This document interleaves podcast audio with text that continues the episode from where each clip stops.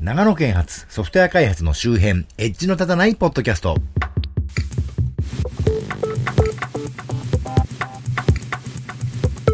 どうも、マッチこと町田です。というわけで今月も、最先端の IT エンジニアではない私が、世の中の最先端ではない、田舎のおっさんである私から見て興味を持った、テック関係を中心としたネット上の話題を、おっとり刀で紹介するコーナーです。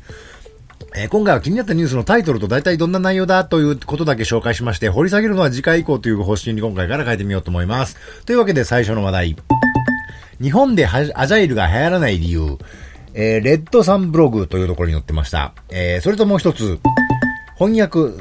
スクラムがアジア圏でうまくいかない4つの理由、スクラム does not work here in Asia、えー、キータにこれは載ってました。えっ、ー、と、この前私、アジャイルってそんないいものかっていうようなことをちょこっと言いましたけど、えー、いわゆるアジャイルジャパンというイベントの後、えー、そういうアジャイルに関する話題がいくつか出ているようですね。まあ、日本とか、あと、外、あの、欧米人から見てアジア圏、いわゆるまあ日本のこと言ってると思うんですけど、えー、日本の、えー、習慣上では、スクラムとかがちょっといまいち普及しないんじゃないかっていうことを言ってますね。まあ、それは、日本が悪いというよりは、あのー、特定のアメリカとか、そうヨーロッパ系の文化に乗っかっちゃってる、あの、スクラムが良くないんじゃないかと私は思いますけどね。はい、次の話題。iOS 10で削除可能になった純正アプリ、実際には削除ではなく非表示の状態であることが明らかに気になる気になるのところに出てました。えー、この前のワールドワイドデベロッパーカンファレンスで iOS 10の標準アプリが、えー、削除できるようになるという話がありましたが、実は削除ではなく単に非表示になるだけだと。非表示にする機能ってのは実は今までも隠し機能であったんですけど、まあそれだけのもんじゃないかということだそうですね。あの、標準アプリが削除できるってことは、標準アプリの機能を別のサードパーティーアプリで置き換えられるってことなんだろうと思って私は喜んだんですけど、どうもそうじゃないらしいというがっかりなニュースですね。次の話題。ヤフーの本気が物流と決済に、え流通総額1.5兆円突破、その先は、え EC の見方というサイトに出てます。えヤフーショッピングとね、あとヤフーがやってるロハコというサービス、それを取り巻く環境としてヤフージャパンのカードとかの決済もあって、ヤフーのね、そのショッピング EC 関係がすごい盛り上がってるよというニュースです。えー、ロハコってのはもともとアスクルですから、そのアスクルっては物流もやってますからね。その物流も一体にしたオムニチャンネルにヤフーが乗り出してるんだという話だと思います。えー、次の話題。森沢と桜インターネットが協業し、無料で Web フォント導入を実現。えっ、ー、と、いわゆる桜のレンタルサーバーでワードプレスを利用した場合には、森沢の Web フォントが無料で使えますよということらしいです。えー、なんか、すごいですね。日本の Web フォントってちょっと大きいし、ライセンスの問題があってなかなか普及しないんですけど、そこにね、桜が切り込んだということだと思います。えー、次の話題。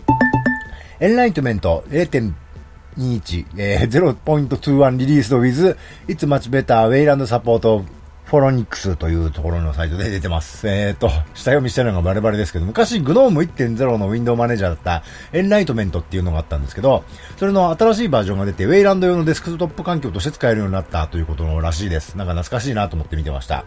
えー、次の話題。Linux の新しいパッケージフォーマット、Ubuntu 周りの Snaps は、小アプリケーション群のためのコンテナのようだ。 TechCrunch Japan。えっ、ー、と、 Ubuntu の人が作ったみたいなんですけど、この Snap っていうパッケージシステムがあって、これは Ubuntu だけじゃなくて、 Fedora とか他の Linux とかでも、あのー、やってるようなんですけど、いわゆる、あの、Linux、なんて言うんでしょう、ウブンツだったら、アプト、えっ、ー、と、フェドーラだったら、ヤム、ヤムじゃなくて DNF になりましたけど、その辺の標準のパッケージとはまた違った独立したパッケージ系のシステムを作って、いわゆる追加ソフトウェアはそういうので配ったらどうだという新しい考え方が出てきたみたいで、ちょっと面白そうなんで僕も調べようかなと思ってます。えー、次。渦中のツイッターでは買うのは誰だろうテククランチジャパン。えー、っと、これはいよいよツイッターはダメそうだなと いうことのようで、日本では未だにね、ツイッター、ツイッター言ってますけど、海外ではツイッターいよいよダメそうだぞと。だとしたらどこが買収するのかなというのをゲスに勘ぐってみた記事ですね。例えば、Google グループのアルファベットのツイッターですから T、アルファベットの T になるのか、それともマイクロソフトか、それとも Facebook か、はたまた Apple かという可能性を一つずつ考察してね、それがね、あの、着せずしてというか、まあそのつもりだったんでしょうけど、この業界での、あの、各企業のキャラをね、改めて深掘りする感じで面白いと思います。えー、次、マイクロソフトの話題が出てましたけど、マイクロソフトの話題が連発です。えー、マイクロソフト Windows 10アニバーサリーアップデート8月2日正式リリースへ、えー、気になる気になるのところに出てましたけど、えー、Windows 10の次の大幅なアップレアップデート、えー、私、この番組でもあの、バッシュオン Windows とかね、あの、どいろいろいくつか取り上げましたけど、それが、えー、いよいよ8月2日にリリースされるだろうという話です。次。えー、オープンソースの .NET Core 1.0マイクロソフトが正式リリース、Windows、Linux、MacOS に対応、Red Hat が RHEL などで正式サポート開始、パブリックキーに載ってました。いわゆるドットネットフレームワーク、マイクロソフトが作って Windows で載せてるものがありましたけど、それのコアの部分であるドットネットコア1.0というものが、えー、オープンソースで作ってる、えー、作り直して、それを正式リリースになったと。で、Windows だけじゃなくて Linux や MacOS でも動くよと。で、しかも Red Hat が RHEL で、えー、サポートするよということになったので、いわゆるサーバーサイドの、えー、ウェブアプリケーション実行系として、いよいよドットネットが、あの、復活、復活というかね、あの、マルチプラットフォームになって帰ってくるぞと。そういう話だと思います。帰ってくるってことはないですけどね。ね次の話題。マイクロソフト Linux 版 SQL サーバーを Docker イメージで配布開始、パブリックキー。これもすごいですね。あの、いわゆるマイクロソフトが SQL サーバーの Linux 版を出すと、出す出すという話はしてましたけど、それを体験版を Docker イメージで配布し出したということですね。これは、あの、科学的なことは最終的にどうなるのかなっていうのはちょっと気になりますけどね。次です。Announcing the Docker for Mac and Windows Public Beta、えー、ブログに出てました。えー、Docker の方が、ドッカーの話題がなんでこんな多いかというと、ドッカーコン16というイベントをやってまして、そこで発表になったことですが、この番組でも前に取り上げました、Docker for Mac および Docker for Windows が、え、前はプライベートベータだったんですけど、パブリックベータに移行したので、え、一般にダウンロードして使えるようになりましたよということで。で、私も勤務先でね、あのー、まあ、自分では試してたんですけど、ダウンロードできるようになった次から勤務先のみんな、スタッフにもね、で、使うようにしようぜって言おうと思ったら、Windows 10の最新版がなきゃダメらしくて、あの、まだ Windows 7で使ってる人もいるし、あとなぜか私の勤務先の環境で Windows 10のね、Windows アップデートがなぜか動かなくて、あの、最新環境になってないんで使えねえじゃんと思って今、今困ってるんですけどね。えー、次、えー、ドッカーソフトウェアマーケットプレイス、ドッカーストアを発表、ドッカーコン16、えー、パブリックキー。えー、これも、えっ、ー、と、ドッカーコンで発表になったんですが、ドッカーイメージのマーケットプレイスみたいなことをやるっていうことのようにです。ちょっとまだ詳しく見てないんですけどね。えー、次、Microsoft has created its own FreeBSD image. Repeat, Microsoft has created its own FreeBSD image. ただ、レジスターというサイトですけど、要は、マイクロソフトが、えっ、ー、と、自分のところで FreeBSD のイメージを作って、それをあの、Azure とかでホストするようにしたということで、マイクロソフト製の FreeBSD が登場したということをね、続け、繰り返し大事なことなので2回言いますけど、みたいな感じで、えー、見出しにしている記事です。次、マイクロソフトが LinkedIn の買収を発表、ソーシャルメディアとオフィス365ダイナミックスを連携、 Publickey のサイトです。えー、 LinkedIn という日本ではいまいちあの流行ってない、あの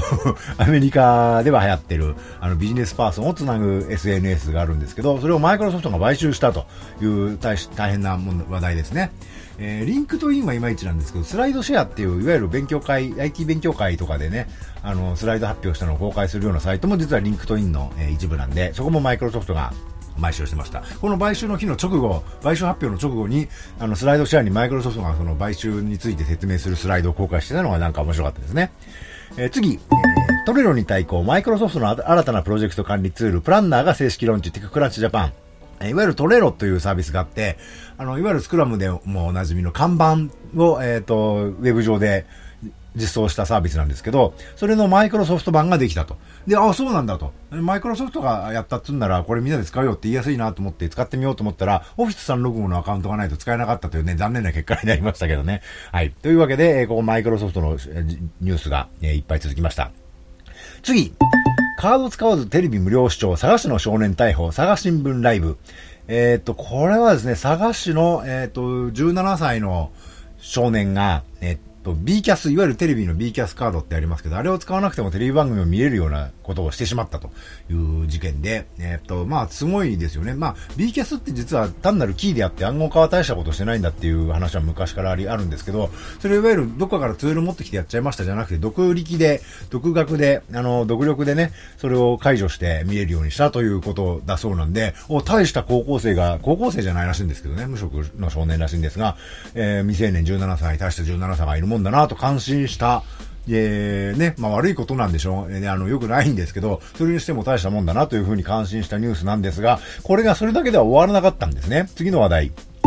成績表など数万人分のが流出か、佐賀市の17歳少年を再逮捕。えー、これはですね、いわゆる佐賀県佐賀市は、あのー、まあ、話題の知事とかがいましたけど、あの、学校関係に IT をすごい早く導入して、いろいろそういうね、あの、学校関係のシステム、教育職員情報とかね、あの、生徒の、あの、成績情報とか、あと教材なんかもどんどん IT 化したんですが、それに、この、その例の少年が アクセスして情報を流出させたらしいと。あれはまあ大変なことだなと。で、まあそれもこの少年がだから、もしかしたらすごいのかなと、この時点では思っていたんですが、それがさらに妙な方向に展開していくんですけど、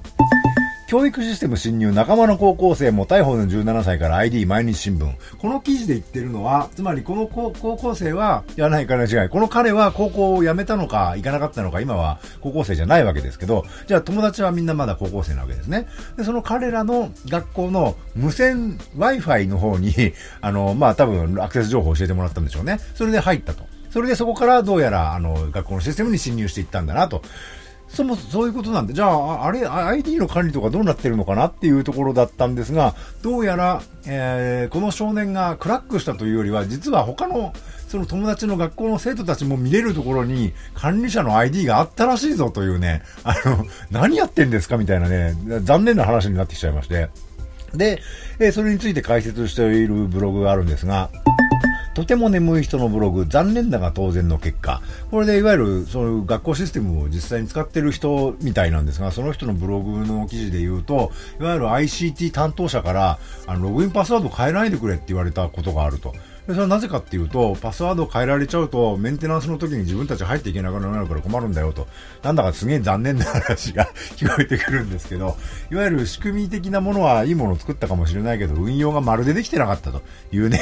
あの、大変残念な話ですね。だからまあ、これはいい教訓にしてもらってね、あの、今後また良くしていけばいいんじゃないかと思うんですけど。というわけで、セキュリティの話が出たので、えー、似たような話。パスワードの定期変更をユーザーに求めるべきではない NIST の文書でついに明示へインターネットウォッチの矢島ウォッチの記事ですけど、いわゆるパスワードの定期変更ってよくありますよね。パスワードは定期的に変えてくださいっていうのがあるんですけど、それは実はセキュリティ上大変良くないということがね、あの、理論だけ出て、あの、ちゃんとした専門の人たちから、えー、発表されたという話題です。で、セキュリティの話題として、一斉引き出し事件、銀行に承認記録なし、不正アクセスか、朝日新聞デジタル。えー、っと、5月のゴールデンウィーク明け5月15日に、えー、全国17都道府県の現金自動出入機、いわゆる ATM から、あの、短い時間であっという間に18億円ほど引き出されたという事件がありましたけど、あの事件が単なる、あの、カード情報のスキミングとかでね、流出したのを一斉に引き出されたという事件ではなかったようで、えー、その犯行に情報を使われたカードを発行した南アフリカの銀行のシステム、南アフリカの銀行の情報だったんですね。それの銀行の引き出しを承認した記録が確認されてない。つまり、現金出されたっていうログが残ってないという状態で、で、事件当時不正アクセスを受け誤動作を起こしていたというですね、ことが分かってきました。これとんでもないなんか、あの、大々的なハッキング事件だったんじゃないかということがね、最近ちょっと徐々に見えてきてるんですね。ルパン三世かってぐらいね、大元みたいな感じになってきましたよ。はい、次の話。え、Facebook が利用者をユーザーと呼ばなくなった理由、マイナビニュースに載ってました。えー、Facebook とか、ま、Facebook だけじゃなくて、Microsoft とか、あとスクエアとかその辺の企業が、えー、利用者のことをユーザーではなく、People と呼ぶようになったという話題ですね。なぜ People なのかというのは、ちょっとこの記事を読んでもらうと面白いと思います。次、塊魂の高橋慶太郎氏が拡張現実ゲーム、ウォールド読めない、えー、をプロジェクト単語用に使っているテッククランチジャパン。私あんまりゲーム詳しくないんですけど、この塊魂っていうのは大変、大変にポップで、大変に面白いゲームで、子供たち小さい時にね、あの、プレステとかでやってもらって横でニコニコして見たら口なんですけど、その、いわゆる、えー、高橋啓太さんが新しいゲームを作ってるということで、単純に、ああ、楽しみだなと、誰かもやってるとこ見せてくんないかなと思ってるというところです。次、レーシック手術が激減、ピーク時の9分の1、なぜ ?IT メディアニュースですね。え、この記事ではリーマンショック以降の不景気のせいで、あの、保険の効かないレーシック手術が減ってるんじゃないかという話ですけど、ただ一時期、レーシック手術は後遺症が意外にものすごくて悩む人が多いという話を聞いたような気がしますし、あの、選手生命を絶たれたプロ野球選手がいるという話題もあったように記憶してます。実は以前に私の知っている人、実は私のこの番組の前にやってたポッドキャストの番組で、セミレギュラーで出ていただいてた方がいるんですが、その方と最後に会った時に、私、あの、レーシック手術したんですよとおっしゃってたので、その、どうしていらっしゃるのかなとちょっと心配に思い出したという、まあ、それだけの話なんですけどね。記事でした。次。女性が自分らしくコードを書くこと。 Japanese Official Medium。えっ、ー、と、最近ミディアムに日本語の記事がだいぶ出るようになってきて、特に女性のね、記事が多いなと思ってます。で、この、あの、記事をわざわざ取り上げたのは、ちょっと面白かったのは、いきなりその最初のところで引用があって、私はコードに創造性があると思っているの。アートやファッションのようにね、そしてそのスキルを持つ女性には私たちの未来を作る力があるわというカーリー・クロスさんという方のえー、まあ、言葉なんでしょうね。引用がありまして、この考え方って実は最近の、あのー、いわゆるエンジニアって言ってる人たちの感覚にないよね。でも80年代のパソコンを作ってた頃、例えばビル・ゲイツ、スティーブ・ジョブスっていう人たちはこんなものことを思ってやってたんだよね。で、僕はその時代の残り紙みたいなものが大好きでね、その辺の本当に最後の燃えかすみたいな人ですけど、えっと、で、そういうのを今女性のいわゆるエンジニアリングというか、そういうプログラミングをしてる人たちにはそういう感覚がむしろあるんだなというのをね、あのー、面白く思って、えー、これを読みました。次。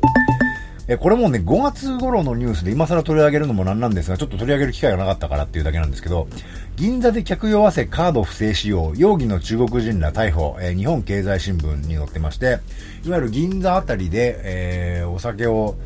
飲んでたらいつの間にかバグンと記憶がなくなって気がついたらクレジットカードあちこちで使いまくられててしかもね小学ずつたくさん使われてるから、被害届を出しづらい状態になってるっていうね、とんでもない事件がありまして、これなぜ今僕が取り上げてるかというと、実は私も去年の、あのー、春頃にやられましてね、あの、実は僕も被害者です。で、この記事で逮捕されてる人たちとかね、名前とか、あの、お店の名前とか見ると、僕がその、食らったのと同じ人たちではないようなんですが、その手口と、その行われてる場所と、それがほぼほぼ同じなんですね。だ多分ね、同じ人が別名でやってたのか、まあ、その辺のやつだと思います。ええ。で、そういうことやるのはあんたなんかやらしい店行ったんだろうとかそういうふうにね、やんが言われると思うんですが、全くそんなことはないというか、全くそんな記憶がないんですね。記憶がなくなるってことはよくないとは言わないですけどそれにしても異常なに記憶がなくて記憶がなくなってる間に僕はなんかタクシーであちこち移動したことになってるしそんなわけねえだろっていうねすごいことだったんですよ。でちょっと最近もう一つあった事件で